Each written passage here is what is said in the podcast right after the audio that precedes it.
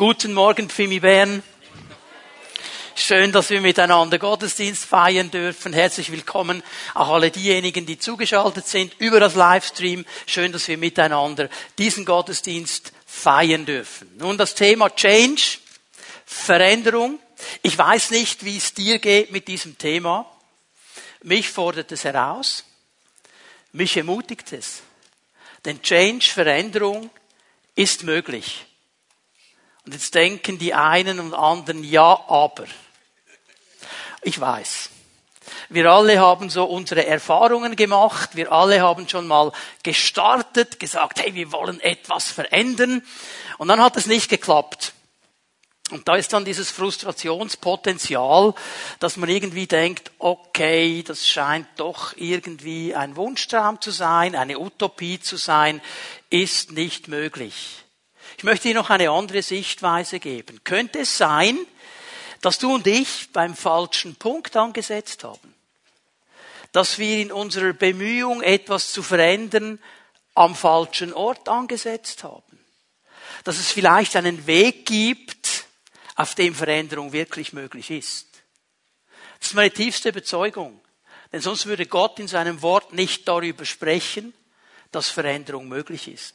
Lass uns Römer 12, Vers 2 noch einmal aufschlagen und miteinander lesen. Paulus schreibt hier der Gemeinde, gleicht euch nicht dieser Welt an, sondern wandelt euch und erneuert euer Denken. Spricht von Veränderung, spricht von Change und er sagt, das ist möglich. Sonst würde er diesen Auftrag nicht geben. Wichtig ist aber, und ich weiß, ich habe das immer wieder gesagt, und ich möchte es aber auch immer wieder betonen, weil es wichtig ist und weil es eben genau hier der falsche Ansatz ist.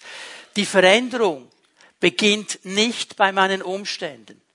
Die Veränderung beginnt nicht bei den anderen. So wenn die anders wären und wenn meine Umstände anders wären, dann wäre alles möglich.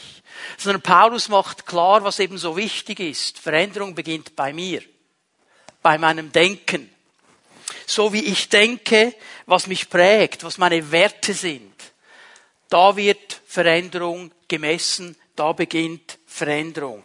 Noch einmal diese wichtige Aussage, die wir immer wieder vor Augen haben müssen. Mein Denken beeinflusst meine Gefühle. Was ich denke, was sich in mir aufgebaut hat, auch an Gedankenfestungen, wird meine Gefühle beeinflussen. Und meine Gefühle, wenn sie mal beeinflusst sind, die werden da nicht einfach ruhig bleiben. Die suchen einen Ausfluss. Das, was hineingeflossen ist von den Gedanken, muss irgendwo ausfließen. Und es wird ausfließen in unseren Taten. Wie wir handeln, wie wir leben. Und darum geht Paulus richtig an den Anfang und er sagt, die Wurzel davon ist eben immer das Denken. Okay? Die Veränderung muss da beginnen. Denn wenn mein Denken sich ändert, werden meine Gefühle in eine andere Richtung beeinflusst und der Ausfluss, der kommt, wird in eine andere Richtung auch meine Taten lenken. Das ist der ganz große Zusammenhang, den wir verstehen müssen.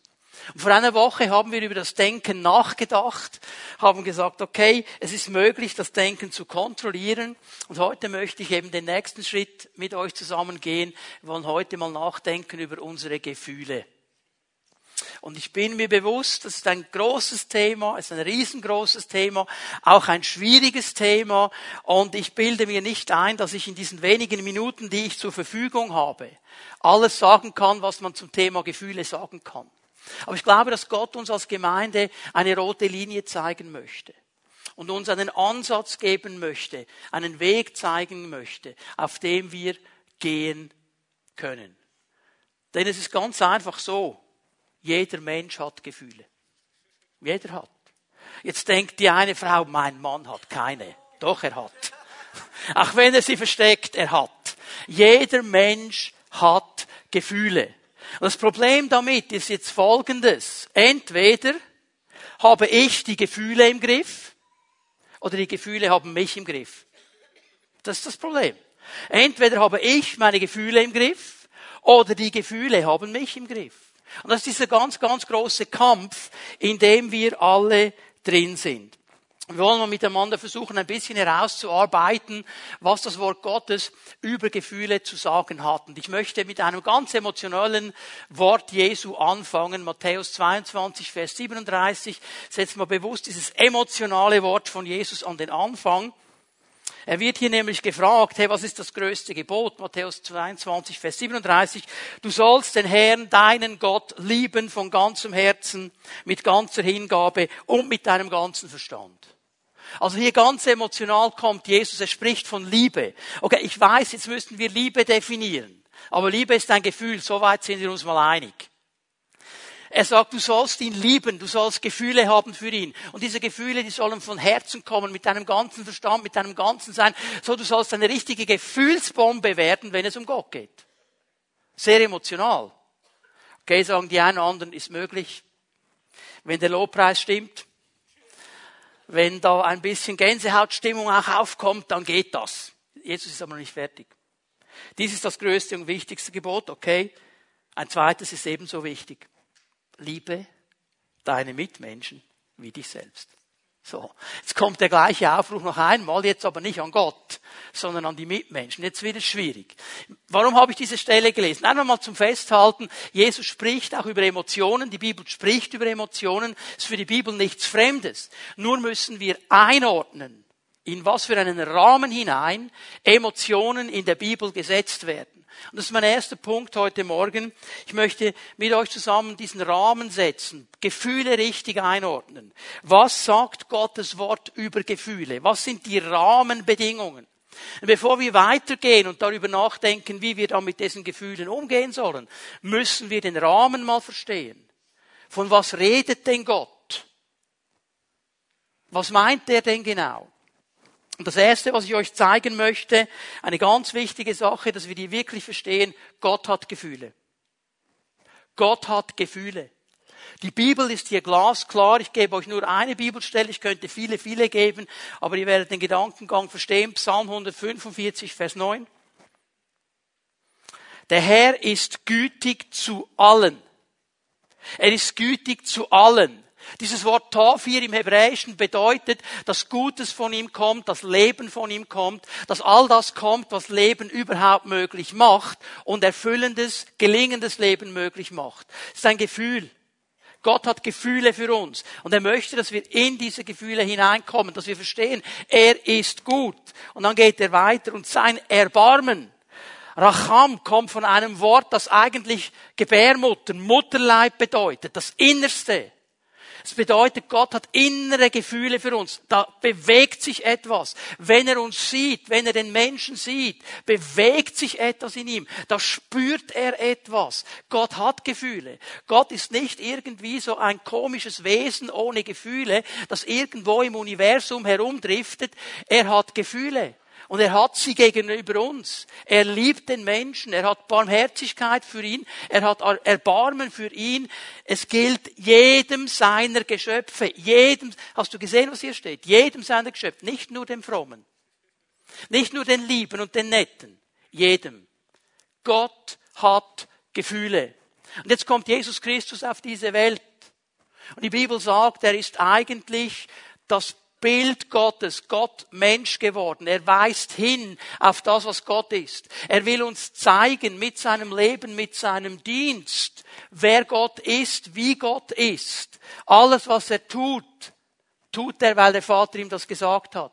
Alles, was er sagt, ist das, was der Vater auch gesagt hat. Er ist der völlige Hinweis auf den Vater.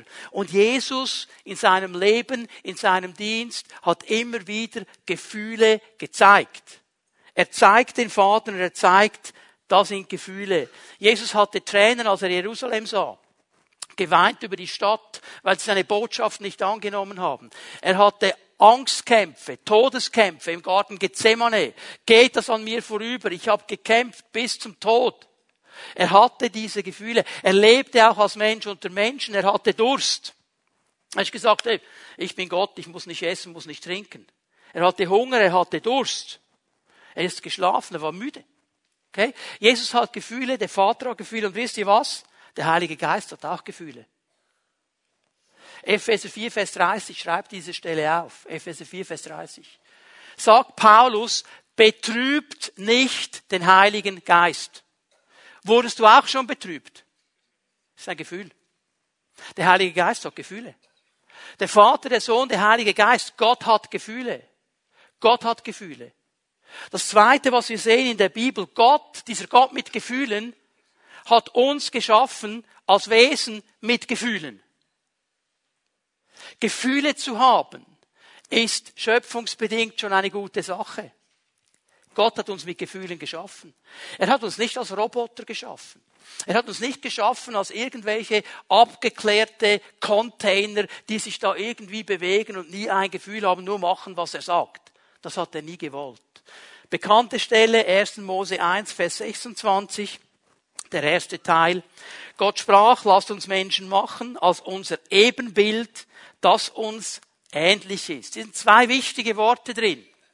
Ich habe es mal so unterschrieben oder überschrieben, der Mensch ist Repräsentant Gottes. Wir sollten Repräsentant Gottes sein auf dieser Welt.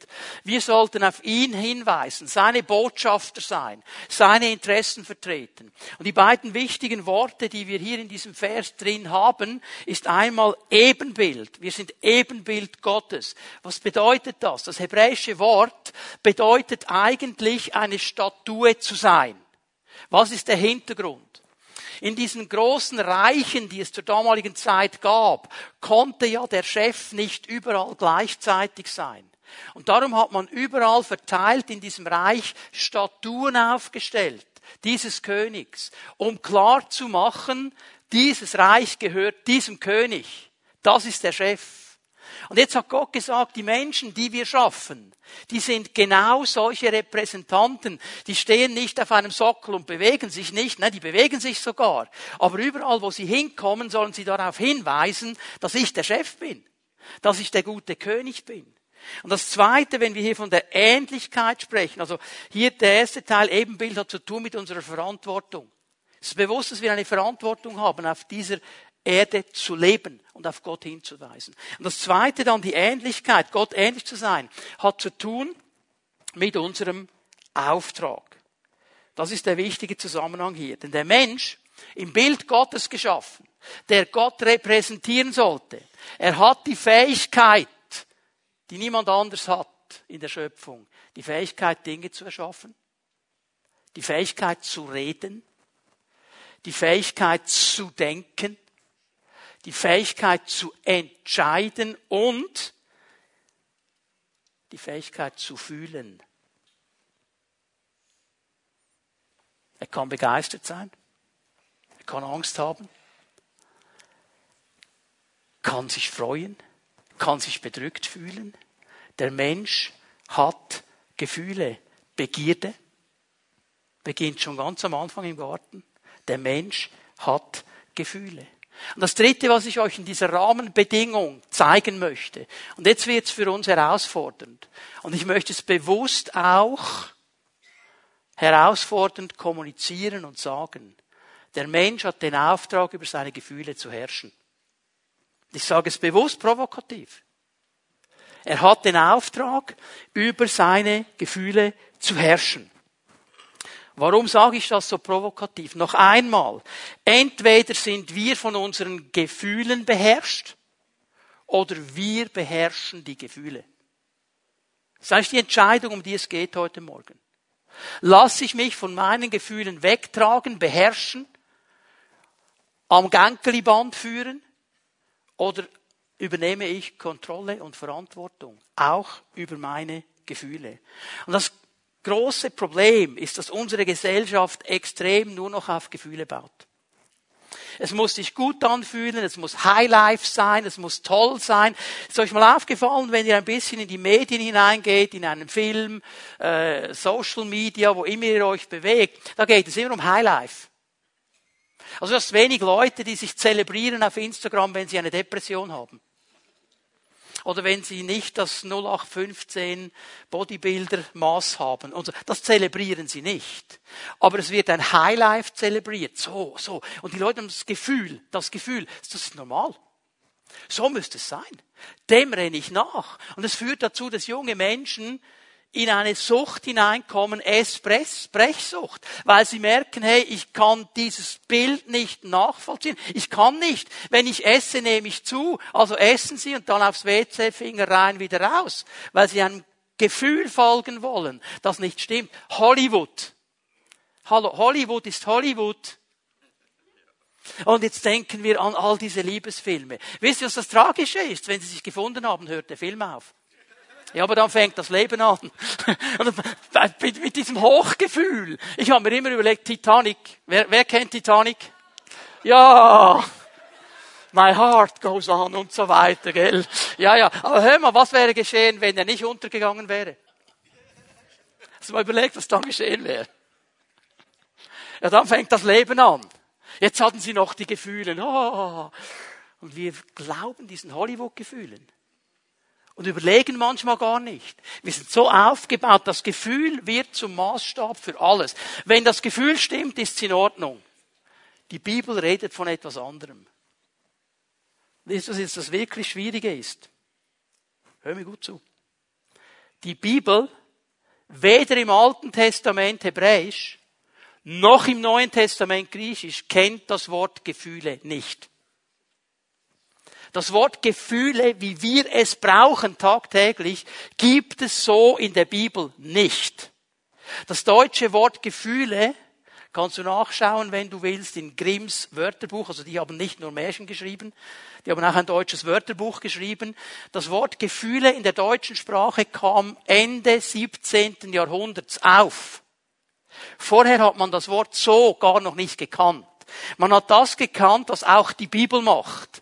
Man hat umschrieben, man hat vom Herz gesprochen und von der Seele. Die Bibel braucht das Wort Gefühle nicht als Wort, aber Gefühle werden beschrieben. Und oft, wenn du liest Herz, ihr Herz war erfreut. Ihr Herz war bitter. Okay? Gefühle. Die Seele ist bedrückt und hat Angst. Gefühle. Merken wir etwas? Es wird beschrieben, um was es geht. Und es wird mit dem Herz, mit der Persönlichkeit, dem Denken und den Gefühlen umschrieben. Und hier beginnt die Spannung. Denn was geschieht? Ich weiß, ich bin nicht der Einzige hier in diesem Haus, der das so erlebt, dass meine Gefühle, mein Herz, meine Seele, meine Persönlichkeit, wie immer du das jetzt nennen willst, mich in eine Richtung zieht stark in eine Richtung zieht. Gefühle sind etwas ganz Starkes. Es zieht mich in eine Richtung. Und diese Richtung ist oft nicht die Richtung Gottes. Oft nicht die Richtung, die das Licht oder das Wort Gottes mir zeigt. Es ist oft etwas anderes. Was geschieht hier? Der Ablauf, den ich euch gezeigt habe. Denken, meine Werte, Gefühle, Taten. Wenn ich am Anfang ein falsches Denken habe, uh, ich muss jetzt auch diese Hollywood-Gefühle haben den ganzen Tag und da muss irgendwie die, die Tauben müssen fliegen und die Rosenblätter müssen fallen und die Geigen müssen spielen. Oh, und wenn ich das nicht habe, stimmt etwas nicht mit mir. Dann renne ich etwas hinterher, wo Gott aber sagt, hey, es gibt andere Werte, mein Lieber. Merken wir das? Das ist die Spannung jetzt. Ich gebe euch nur ein paar Beispiele. Ganz am Anfang, wir müssen gar nicht weit suchen, drittes Kapitel. Die Frau, der Mann im Garten, die Schlange kommt. Hat Gott gesagt, stellt mal eine Frage. Nein, hat er nicht gesagt. Ja, nein, nein, nein, es ist nicht so, wie Gott gesagt hat. Schau mal, ba, ba, ba. Was geschieht? Die Frau entscheidet, sich hinzuschauen und denkt. Sie denkt, sie diese Frucht sieht genial aus. Die sieht gut aus. Kennst du das, wenn ich jetzt so anfangen würde von irgendwelchen Esswaren? Gut, ist noch nicht so spät, aber wenn es dann auf die Mittagszeit zugeht, dann kannst du anfangen, über Essen zu reden und plötzlich kommt ein Gefühl hoch, okay? Also plötzlich fängt es an zu knurren, obwohl du eigentlich gar keinen Hunger hast und dann willst du nur noch eins, hör auf zu predigen, ich will essen. Okay? Genau das ist geschehen. Sie sieht diese Frucht an sie sieht, die sieht gut aus, das Gefühl sagt, wow, musst du nehmen, zack, bumm. Was wäre geschehen, wenn sie in diesem Moment auf die Knie gegangen wäre, gesagt hätte, Vater, ist das in Ordnung, was ich hier mache? Wenn sie gesagt hätte, hey, Mann, komm mal schnell. die Schlange hier, die will da eine Story mit mir machen. Ist in Ordnung, was ich jetzt mache. Was wäre geschehen? Da gibt es diesen König, sagt, er ist der Mann nach dem Herzen Gottes. Er hat den Schlendrian einziehen lassen, ist zu Hause geblieben, wenn er eigentlich an einem anderen Ort sein sollte. Und er geht spazieren am Abend. Und er sieht eine Frau, die badet. Und er war ja so heilig, dass er gesagt, hm, nein. Er hat was gedacht. Und dann ist ein Gefühl losgetreten in ihm. Ja, hey, du bist der König. Du kannst holen, was du willst. Und er holt diese Frau. Ehebruch, Mord, die ganze Geschichte. Was wäre geschehen, wenn er in diesem Moment niedergekniet wäre und seinen Herrn gerufen hätte, gesagt, Herr, ist das in Ordnung, was ich ihm mache? Herr, was sagst du dazu? Man ist immerhin der Mann, der gesagt hat, der Herr ist mein Hirte, mir wird nichts mangeln. Es ist immerhin der Herr, der geschrieben hat, der Herr ist meine Festung und mein Licht und mein und so weiter. Mit ihm kann ich über jede Mauer springen. Das ist der Herr. Was wäre geschehen, wenn er Nathan, den Propheten, gerufen hätte? Vorher schon. Merken wir etwas? Wir lassen uns treiben von Gefühlen. Und in diesem Moment wollen wir nichts von Gott hören und nichts von Geschwistern. Dann haben wir nur noch Gefühle. Und in diesem Moment, jetzt kannst du noch mal an die Lokomotive vom letzten Sonntag denken, ist das gleiche Prinzip, hängen wir uns an etwas und werden fortgezogen. Petrus, der kann dir eine Geschichte davon erzählen, der hat immer wieder davon, damit gekämpft. Es gibt für mich eine Aussagesprüche 14, Vers 12, die das so gut auf den Punkt bringt. Manchmal ist einer der Ansicht, sein Weg sei der richtige. Und er schaut das an und sagt, ich fühle mich gut, das ist eine tolle Sache, das sieht genial aus, super Sache, genial. Und am Ende stellt sich heraus, es war ein Weg des Todes. Er geht auf diesem Weg, weil die Gefühle ja stimmen. Es ist ja alles gut. Und die menschliche Wahrnehmung, die menschlichen Gefühle, die decken sich oft nicht mit dem Wort Gottes, mit den Werten Gottes und mit den Plänen Gottes. Und wie vieles ist in der Geschichte des Reiches Gottes und in der Geschichte der Gemeinde schon schiefgelaufen und hat Schiffbruch erlitten, weil Menschen nicht mehr auf Gott gehört haben, nur noch auf ihre Gefühle. Wie viele Männer und Frauen Gottes, die Gott in seinen Plan gesetzt hat, die große Dinge für ihn hätten tun sollen, sind zerbrochen an diesem Moment, weil sie nicht geachtet haben auf diesen elementaren Punkt, dass die Gefühle kein guter Ratgeber sind. Darum müssen wir lernen, mit ihnen umzugehen. Gott hat Gefühle. Er hat uns mit Gefühlen geschaffen, aber wir müssen lernen, mit diesen Gefühlen umzugehen. Ich sage es noch einmal, Gefühle an und für sich, ich nehme es jetzt ganz neutral, sind weder gut noch schlecht. Wie wir damit umgehen, ist die Sache, okay? Und es gibt ein Buch in der Bibel, das wie kein anderes über Gefühle spricht. Das ist das Buch der Psalmen. Das Buch der Psalmen. Denn in diesem Buch der Psalmen werden alle Gefühle, die du nur vorstellen kannst, irgendwo erwähnt, irgendwo angesprochen ist ein Buch voller Gefühle. Und da möchte ich mit euch hineinschauen. Psalm 42 werden wir uns anschauen, weil Psalm 42 ein Psalm ist, der uns ganz wichtige Wahrheiten erkennen lässt im Umgang mit Gefühlen. Wir werden nur noch bei Psalm 42 jetzt mal bleiben, weil ich sehe diese wichtigen Dinge, die uns helfen können, in unserem Leben Gefühle einzuordnen und richtig zu kanalisieren. Hast du Psalm 42 gefunden? Schlag's auf in deiner Bibel, wenn du es dabei hast. Wir fangen bei Vers 1 an. Für den Dirigenten ein kunstvoll gestaltetes Lied. Hier steht im Hebräischen Maskil. Ein Maskil ist eine Belehrung. Also dieser Psalm, obwohl es ja ein Lied ist, ist ein Lehrlied. Das sollte nicht einfach irgendwie gesungen werden, um ein schönes Lied zu singen, sondern mit diesem Lied wollten die Verfasser dem Volk Gottes etwas beibringen. Sie wollten in eine Richtung gehen. Achte immer bei den Psalmen auf die ersten Worte. Was will man genau mit diesem Psalm? Hier geht es darum, um eine Belehrung. Von wem ist es geschrieben? Von den Korachiten oder den Söhnen Koras. Warum ist das wichtig? Warum ist wichtig zu schauen, wer das verfasst hat? Jeder hat eine Biografie. Jeder. Du hast eine, ich habe eine. Auch alle Verfasser, die in der Bibel etwas geschrieben haben, haben eine Biografie. Und diese Korachiten hatten eine interessante Biografie. Die gehen nämlich zurück auf Korah. Das war der Stammvater dieses Stammes. Und Korah in der Wüstenwanderung hat etwas Interessantes gemacht. Er ließ sich von seinen Gefühlen verleiten, gegen Mose aufzustehen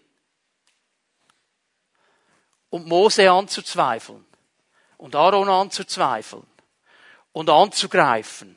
Und das war der Moment, wo die Erde aufgegangen ist. Okay? Also die haben eine Geschichte, die verbunden ist mit falschen Entscheidungen aufgrund von Gefühlen. Und wir dürfen die Biografie, die wir haben, gerade in Bezug auf Gefühle, nie aus den Augen verlieren. Was wurde dir klar gemacht in deiner Herkunftsfamilie, in deiner Biografie über Gefühle? Das prägt uns. Das prägt uns. Okay? Also immer darauf schauen, was ist hier angeschrieben, wer hat es geschrieben. Und das Erste, was ich euch zeigen möchte, was müssen wir machen, wenn wir unsere Gefühle einigermaßen in den Griff bekommen wollen. Das Erste, was du machen musst, schreibst dir auf Bestandsaufnahme. Bestandsaufnahme. Das ist das, was sie hier machen. Vers 2. Wie der Hirsch nach frischem Wasser lechzt, so lechzt meine Seele nach dir, oh Gott. Jetzt denkt daran, wenn hier Seele steht, da sind die Gefühle mit gemeint, okay? Man könnte hier auch sagen, meine Gefühle, sie lechzen nach dir. Da ist etwas in meiner Seele drin, gefühlsmäßig. Hier ist eine Seele beschrieben, die sich nach Gott sehnt. Und dieses Bild ist genial, dass er eigentlich sagt, hey, ich weiß, ich habe verstanden, Herr, nur du kannst meine tiefsten Gefühle stillen. Durst ist ein absolut tiefes Gefühl. Ich weiß nicht, ob wir in der Schweiz jemals wirklich Durst hatten. Aber Durst, ich habe das gelesen von Leuten, die das offensichtlich wissen, muss etwas von den stärksten Gefühlen sein, wenn du nichts zu trinken hast. Und hier will er mit diesem Bild eines klar machen. Der Herr alleine und nur der Herr kann meine tiefsten Gefühle stillen. Das kann niemand.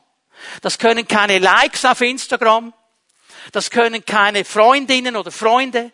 Das kann niemand. Dein Ehepartner nicht, deine Kinder nicht. Niemand. Die tiefsten Gefühle kann dir nur Gott füllen. Wir füllen sie an allen möglichen Orten. Gott ist die Adresse. Und jetzt fängt er an in dieser Bestandesaufnahme. Er geht weiter. Meine Seele, meine Gefühle dürsten nach Gott, nach dem lebendigen Gott. Wann endlich werde ich wieder zum Heiligtum kommen, um dort vor Gottes Angesicht stehen? Tränen sind meine einzige Speise, Tag und Nacht, Vers 4. Ständig fragt man mich, wo ist denn nun dein Gott? Schau mal, trotz dieser Gefühle des Mangels und der Not hat er das grundsätzliche Ziel noch vor Augen. Er sagt mal in Vers 3, hey, ich habe Durst, ich suche dich, Herr, ich brauche dich. Wo bist du? Berühre meine Gefühle. Niemand anders kann das. Und er sagt, hey, das Ziel ist klar, was will ich? Wann endlich werde ich wieder zum Heiligtum kommen und dort vor Gottes Angesicht stehen? Jetzt alttestamentlich, er spricht hier vom Tempel in Jerusalem. Das ist der Ort, wo Gott gewohnt hat, wo Gott gegenwärtig ist. Bei uns im Neuen Testament ist das nicht mehr so. Wir müssen nicht in einen bestimmten Ort gehen.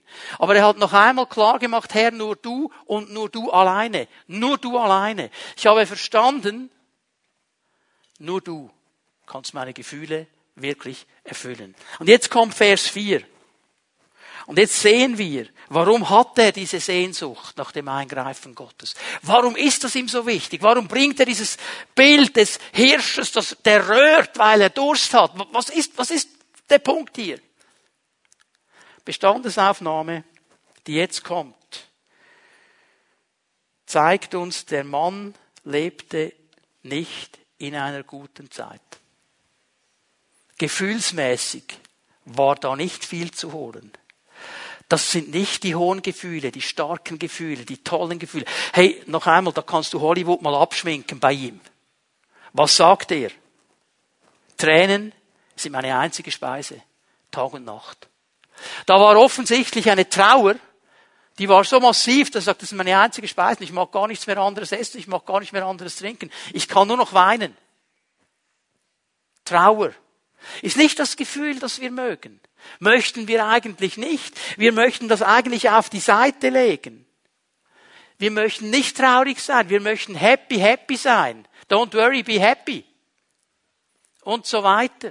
Und wir wollen das ausrangieren aus unserem Leben. Ich bin auch froh, wenn ich nicht traurig sein muss, aber es gehört auch zum Leben. Ich muss damit umgehen lernen. Es gibt nicht nur High Life und Happy Life. Es gibt nicht nur Hollywood. Aber das wollen uns die Medien klar machen. Und Geschwister, wir als Christen sind manchmal genau auch auf dieser Schiene. Was sagt er noch? Spott. Er erlebt Spott. Was, wurdest du mal ausgespottet? Sonst noch jemand? Ja? Ist nicht toll. Ist kein schönes Gefühl. Es ist wie wenn jemand dauernd kommen würde und dich pieksen würde, dir Dreck anwerfen würde, dir klar machen würde, was du für ein elender Mensch bist. Spott ist eine schlimme Sache. Und leider schon bei den Kindern fängt das an. Wenn ein Kind ein bisschen anders ist, BAM! Man spricht heute auch vom Mobbing und so weiter. Konstant, spottend fragen die Leute, ja, haha, wo ist jetzt in Gott? Wo ist er jetzt? Jetzt hast du dich dauernd von Gott. Wo ist er jetzt? Jetzt bist du in der, sag's jetzt nicht. Wo ist er jetzt? Wo ist er? Und was geschieht, wenn du das genug lange hörst? Zweifel. Ja, wo ist er jetzt? Wo ist er jetzt? Zweifel, Traurigkeit, Spott. Das sind keine High-Life der Gefühle. Und Leute, ich, ich würde mir wünschen, dass keiner von uns das durchleben muss. Trauer, Spott, Zweifel, dass wir das nicht durchleben. Aber leider durchleben wir es, weil wir in einer gefallenen Welt leben. Warum ist es wichtig? Warum macht er hier so eine schonungslose Bestandsaufnahme? Warum macht er das? Leute, aus einem einfachen Grund. Gott hat uns als Wesen mit Gefühlen geschaffen. Und es wäre völlig falsch, das zu verleugnen. Es wäre völlig falsch, wenn du voller Trauer bist, Spott erlebst, Zweifel erlebst, vor Gott zu gehen und sagen, Halleluja, High Life, es ist alles gut. Das kannst du mit Menschen machen, mit Gott kannst du es nicht machen. Weil Gott eh weiß, was abgeht. Es braucht diesen Moment, ehrlich zu sein. Ehrlich zu sein. Wie viele Leute haben dich heute Morgen gefragt, wie geht es dir? Mhm. Hast du ehrlich Antwort gegeben? Oder hast du gedacht, okay, wenn ich ihm jetzt sage, wie es mir wirklich geht, dann haben wir nichts anderes zu tun, als darüber zu diskutieren heute Morgen. Es gibt so diese Standardfloskeln. Aber vor Gott, vor Gott ist es so wichtig, ehrlich zu sein. Und es schockiert ihn nicht, er weiß es ja eh. Und es braucht diese Bestandsaufnahme, ehrlich zu sein und zu sagen, so geht's mir. Und hier möchte ich euch ermutigen, dass wir die Extreme vermeiden. Es gibt auf beide Seiten ein Extrem. Es gibt das Extrem, das nur die Gefühle sieht und sagt, gut ist nur, was gefühlsmäßig gut ist, was mir Lust bereitet, was ein gutes Gefühl gibt, das ist toll, da muss ich gar nicht mehr nachfragen, das mache ich einfach. Und Gott muss das akzeptieren und Punkt. Das sind die Leute, die lesen die Bibel auch so. Und alles, was gefühlsmäßig in eine andere Richtung geht, das sagt Gott heute so nicht mehr, weil die Gesellschaft sich geändert hat. Das ist falsch. Das ist falsch. Und ebenso falsch sind dann die auf der anderen Seite, so eher die stoischen Leute, Gefühle zurückhalten, verneinen, abwürgen, sich so einen Schutzmantel anlegen, ist auch falsch. Wir sind geschaffen als Menschen mit Gefühlen. Und wir dürfen und müssen vor Gott ehrlich werden und eine Bestandsaufnahme machen. Wer Gott nachfolgt, lebt nicht in einer utopischen Illusion. Wenn du das Gefühl hast, ich bin nur dann ein richtiger Christ, wenn ich dauernd 24 Stunden am Tag, sieben Tage die Woche gute Gefühle habe, sonst bin ich kein richtiger Christ, dann lebst du in einer Utopie. Amen. Es ist nicht das, was die Bibel sagt. Es ist nicht das. Es ist Utopie. Es ist Illusion. Und es gibt Leute, die leben in so einer charismatischen Utopie. Das ist nicht das, was die Bibel sagt. Wir leben in einer gefallenen Welt. Wenn ich wählen könnte, wenn es nach mir gehen würde, Utopie. Ich hätte lieber nur die guten Gefühle. Aber Gott hat uns hier hineingesetzt, in diese Welt, und die ist gefallen. Und wir müssen lernen, mit diesen Dingen umzugehen. Die kommen auf uns zu. Wir müssen echt und ehrlich sein und müssen diese Bestandsaufnahme machen. Dann müssen wir aber weitergehen. Jetzt muss ich den Blickwinkel noch anpassen.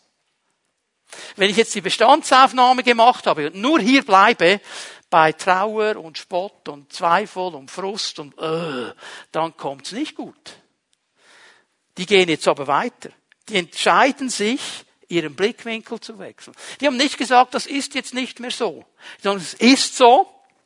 Wir erleben das, aber jetzt wollen wir uns entscheiden, in eine andere Richtung zu schauen. Und eigentlich machen sie zwei Entscheidungen. Und das sind diese beiden Dinge, die uns helfen. Sie entscheiden sich, den Blick auf eine gute, positive, von Gott gesegnete Zeit zu richten. Darf ich mal fragen, gibt es Leute hier im Haus, du darfst auch im Livestream deine Hand heben, natürlich, die schon eine gute, positive, tolle, gefühlsmäßig geniale Zeit mit Gott erlebt haben? Warum vergessen wir das so schnell, wenn irgendwie eine Fliege kommt und was macht, was uns nicht passt?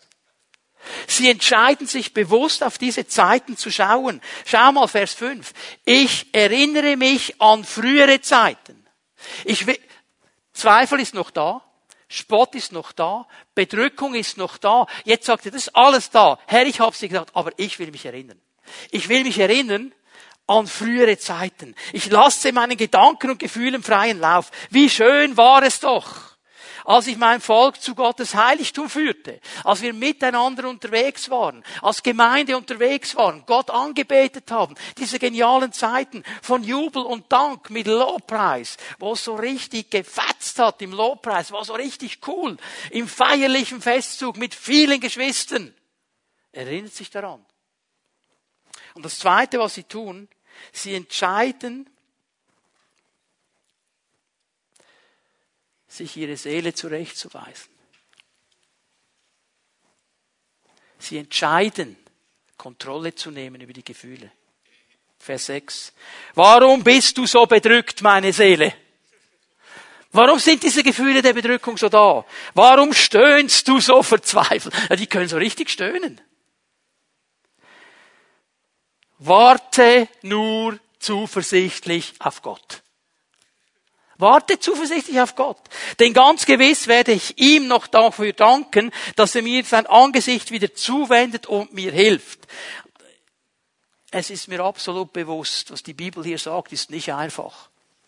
Denn wenn du in diesem Strudel drin bist und wenn die Gefühle mit, mit dir Achterbahn fahren und nur nach unten geht's, dann ist es eine, eine Anstrengung und eine Entscheidung zu sagen, stopp, halt. Es gab in meinem Leben andere Zeiten. Und Gott hat es einmal gemacht, er kann es wieder tun. Und ich will auf ihn warten. Nein, meine Gefühle, nein. Akzeptiere ich nicht. Ist nicht einfach. Aber es ist elementar wichtig. Diese Bestandesaufnahme, diesen Blickwinkel zu enden, ist eine gute Sache. Aber auch hier, es braucht noch einen weiteren Schritt. Und dann wird Change kommen, dann wird Veränderung kommen. Und der Psalm hört hier ja auch nicht auf. Er lässt uns in den letzten Versen etwas sehen, wie wir richtig umgehen können mit den Gefühlen. Was mache ich in dieser Situation? Es ist eine entscheidende Kreuzung jetzt. Hier ist eine entscheidende Kreuzung. Lasse ich mich von meinen Gefühlen bestimmen? Bleibt das so, dass sie die Überhand haben? Dürfen sie weiter ihren Platz einnehmen und mir klar machen, in welche Richtung das es gehen muss? Oder fange ich an zu bestimmen über meine Gefühle? Das ist diese Entscheidung hier. Und ich möchte euch ein paar Punkte jetzt geben. Wie kann ich lernen, meine Gefühle zu kontrollieren? Das sind nur Ansätze hier. Und ich sehe eines, zuallererst, zuallererst, ich muss mit Gott darüber reden. Vers 7 in diesem Psalm 42. Ich muss mit Gott reden. Mein Gott, tiefe Trauer bedrückt meine Seele. Herr, es ist so. Es ist so. Ich muss mit ihm darüber sprechen. Gott, ich habe diese tiefe Trauer. Das bedrückt mich. Ich halte es fast nicht mehr aus.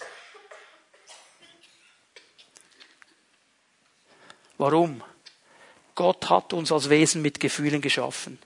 Wir dürfen und wir sollen mit ihm über unsere Gefühle sprechen. Das ist das Erste, was du tun musst. Hör auf, deine ganze Umwelt runterzuziehen. Red mit ihm. Sag nicht, red nicht mit den anderen, aber red mal zuerst mit ihm. Deponier's bei ihm. Deponier's bei ihm. Deponier's bei ihm. Ganz ehrlich, ich kann dir von Zeiten in meinem Leben erzählen, wo ich stundenlang in Nächten meine Gefühle dem Herrn gegeben habe und immer wieder gegeben habe und immer wieder gegeben habe. Und nach einer halben Stunde hat der Teufel gesagt, spinnst du eigentlich? Passiert ja nichts. Und weiter und weiter und weiter. Und manchmal kam der Durchbruch erst am nächsten und übernächsten Tag. Aber er kam. Ich muss mit ihm darüber sprechen. Und das Zweite, was ich hier sehe, im zweiten Teil von Vers 7, ich muss mir immer wieder die Autorität Gottes vor Augen halten. Ich darf nicht nur mit ihm reden, ich darf auch wissen, er ist der absolute Chef. Er hat alles in der Kontrolle, er hat alles im Griff. Er weiß es. Es ist interessant, wie er jetzt beginnt, in der Ferne des Jordanlandes und des Hermongebirges denke ich an dich. Vom Berg Misar aus gehen meine Gedanken zu dir. Was hier beschrieben ist, der Berg Misar, da geht man davon aus, wahrscheinlich Zionsberg gemeint, also der Berg, wo auch der Tempel stand, der Ort der Gegenwart Gottes. Um was geht es hier? Schau mal, der Psalmist ist im verheißenen Land. Er ist in dem, was Gott verheißen hat. Und trotzdem fühlt er sich weit weg von der Gegenwart Gottes. Unser Gefühl sagt, wenn du Gott nicht spürst, ist er nicht da, er hat dich vergessen, du hast was falsch gemacht. Stimmt nicht? Stimmt nicht? Was hat Gott gesagt? Ich bin bei euch alle Tage bis an der Weltende und ihr werdet spüren. Hat er nicht gesagt. Hast du das Gefühl, dass dieser Gott dich einfach fallen lässt wie eine heiße Kartoffel, wenn du einmal ein falsches Wort gesagt hast? Der Teufel will uns das klar machen.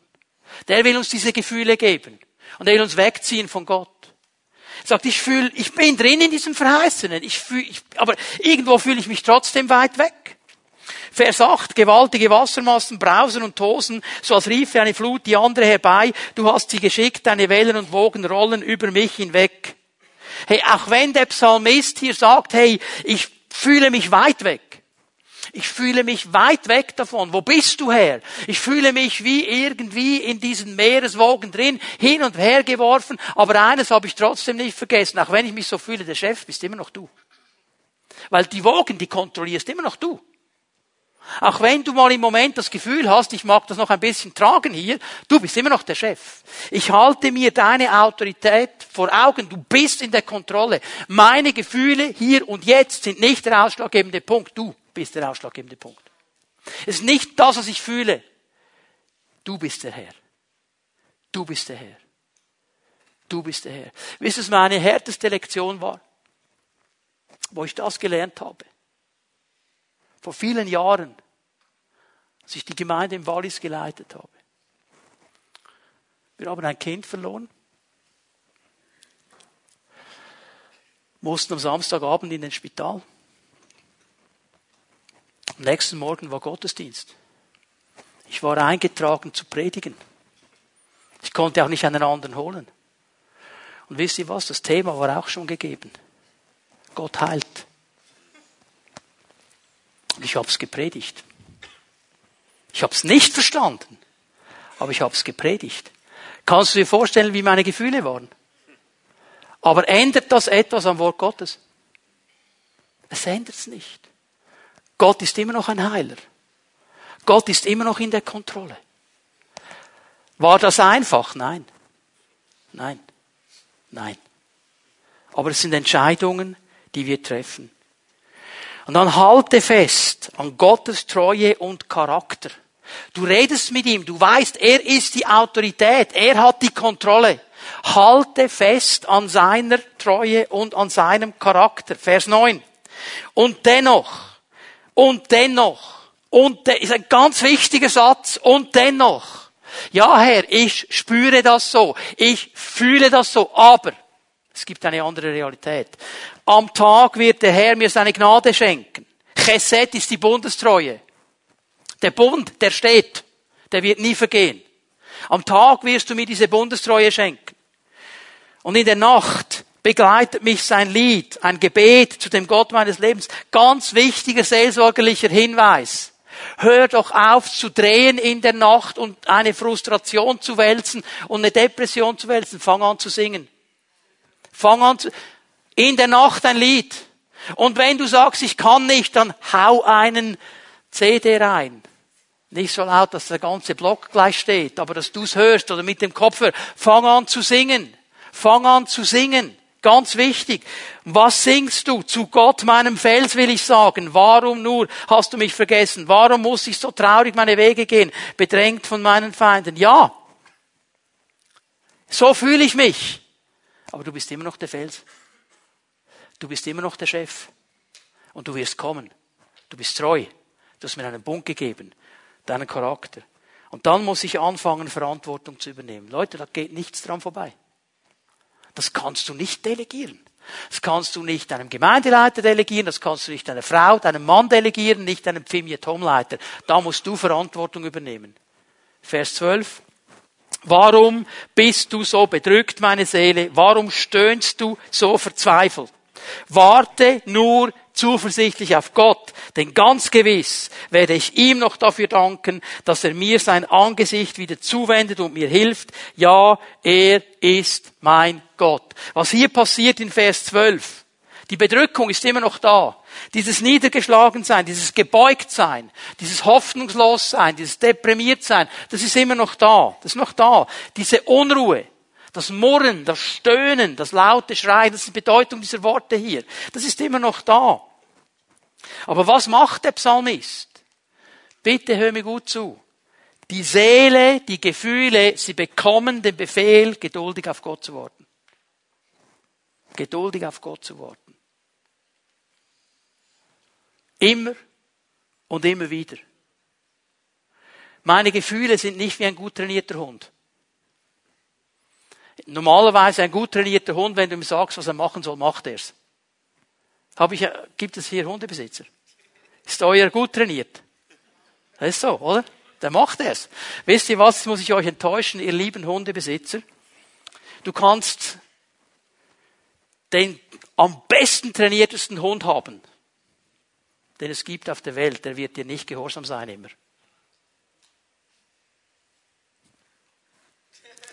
Was meint er?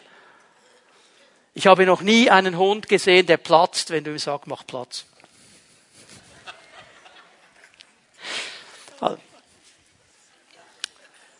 Der Seele sagen, du wartest geduldig. Du wartest geduldig.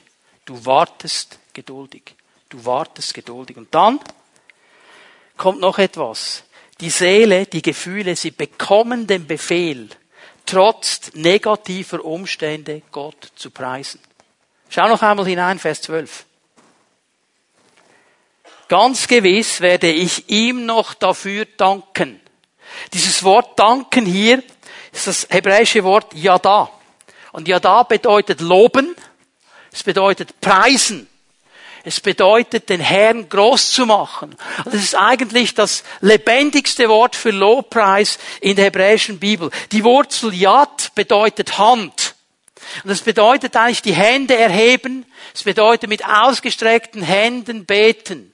Es bedeutet aber auch etwas auf den Herrn zu werfen. Also dein Lob auf ihn zu werfen. Ihn anzubeten, ihn zu preisen. Und mir ist so eine Sache groß geworden, als ich darüber nachgedacht habe. Wir werfen ihm diesen Lobpreis entgegen. Hier gehen Mund und Hand zusammen. Wir sagen etwas und unterstreichen es mit unseren Handlungen. Okay, mit der Hand. Ist dir aufgefallen, dass unsere Hände sprechen?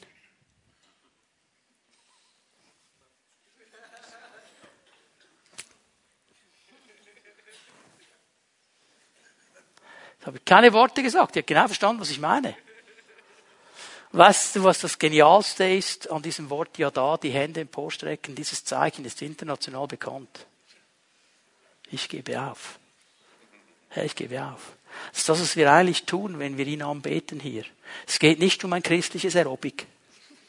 Es geht immer wieder um diese Haltung. Herr, wir resignieren, geben auf vor dir. Du bist der Chef. Ja da. Und weißt du, was geschieht, wenn wir anfangen, ihn anzubeten? dann geschieht etwas. Und natürlich, also jetzt bitte keine depressiven Lieder. Hol dir wirklich Lobpreislieder. Und wenn du anfängst, die zu singen, mitzusummen, am Anfang summt's vielleicht nur ein bisschen, aber irgendwann bricht's durch. Und dann fängst du an, Gott zu sehen. Und du fängst an zu verstehen, okay, meine Gefühle, die sind immer noch mies. Aber der Herr ist immer noch da. Er ist immer noch der Chef. Und er regiert immer noch. Das ist ein ganz großes Geheimnis, eine ganz wichtige Sache. Und dann noch etwas, und das ist das Letzte, was wir uns anschauen heute Morgen. Die Seele, die Gefühle, die bekommen dann den Befehl, Gottes Heil zu erwarten. Gottes Heil zu erwarten. Gott ist die Rettung, er ist das Heil, er ist die Erlösung. Hier steht dieses hebräische Wort Yeshua. Yeshua. Klingelt da etwas? Yeshua, ja. Die Erlösung meines Angesichtes und mein Gott. Yeshua. Du wirst nicht zu spät kommen. Du wirst im richtigen Moment kommen. Und mit diesen letzten Worten fasst Gott eigentlich hier zusammen mit diesem Psalm, um was es letztlich geht. Der Umgang mit meinen Gefühlen muss von meinem Glauben bestimmt sein. Der Umgang mit meinen Gefühlen muss von meinem Glauben bestimmt sein. Dass ich durch alle Gefühlsböden hindurch daran festhalte und Gott ist immer noch in der Kontrolle. Und Gott hat mich nicht vergessen. Und Gott hat einen Zeitplan. Und Gott kommt nicht zu spät. Und Gott ist die Rettung meines Angesichtes. Und ich habe verstanden, dass nur er meine tiefsten Gefühle erfüllen kann. Darum höre ich auf, irgendwelche Gefühlsduseleien zu suchen irgendwo und richte mich aus auf ihn. Und ich tue das, indem ich ihn anbete und preise und groß mache und mir immer wieder vor Augen führe, wie groß und gewaltig und schön und gut und stark er ist was für einen guten Plan er hat für mein Leben. Dass ich geduldig warten darf und wissen darf, ich werde nicht zu kurz kommen, weil er mein Herr ist. Das ist Glauben. Das ist Glauben. Und das ist der ausschlaggebende Punkt unseres Lebens, nicht die Gefühle. Darf ich euch mal einladen, aufzustehen? Wir wollen das jetzt so machen heute Morgen. Dieser Impuls, den ich empfunden habe. Wir werden noch einmal in eine Zeit der Anbetung und des Lobpreises gehen. Und jetzt dürfen wir unser Lob auf Gott werfen. Jetzt dürfen wir die Hände ausstrecken. Ja, da. Okay? Und ich möchte dich einladen, wenn du hier bist heute Morgen und du sagst, okay, ich gehe im Moment wirklich durch eine schwierige gefühlsmäßige Zeit. Es ist ein mittlerer Sturm in meinen Gefühlen.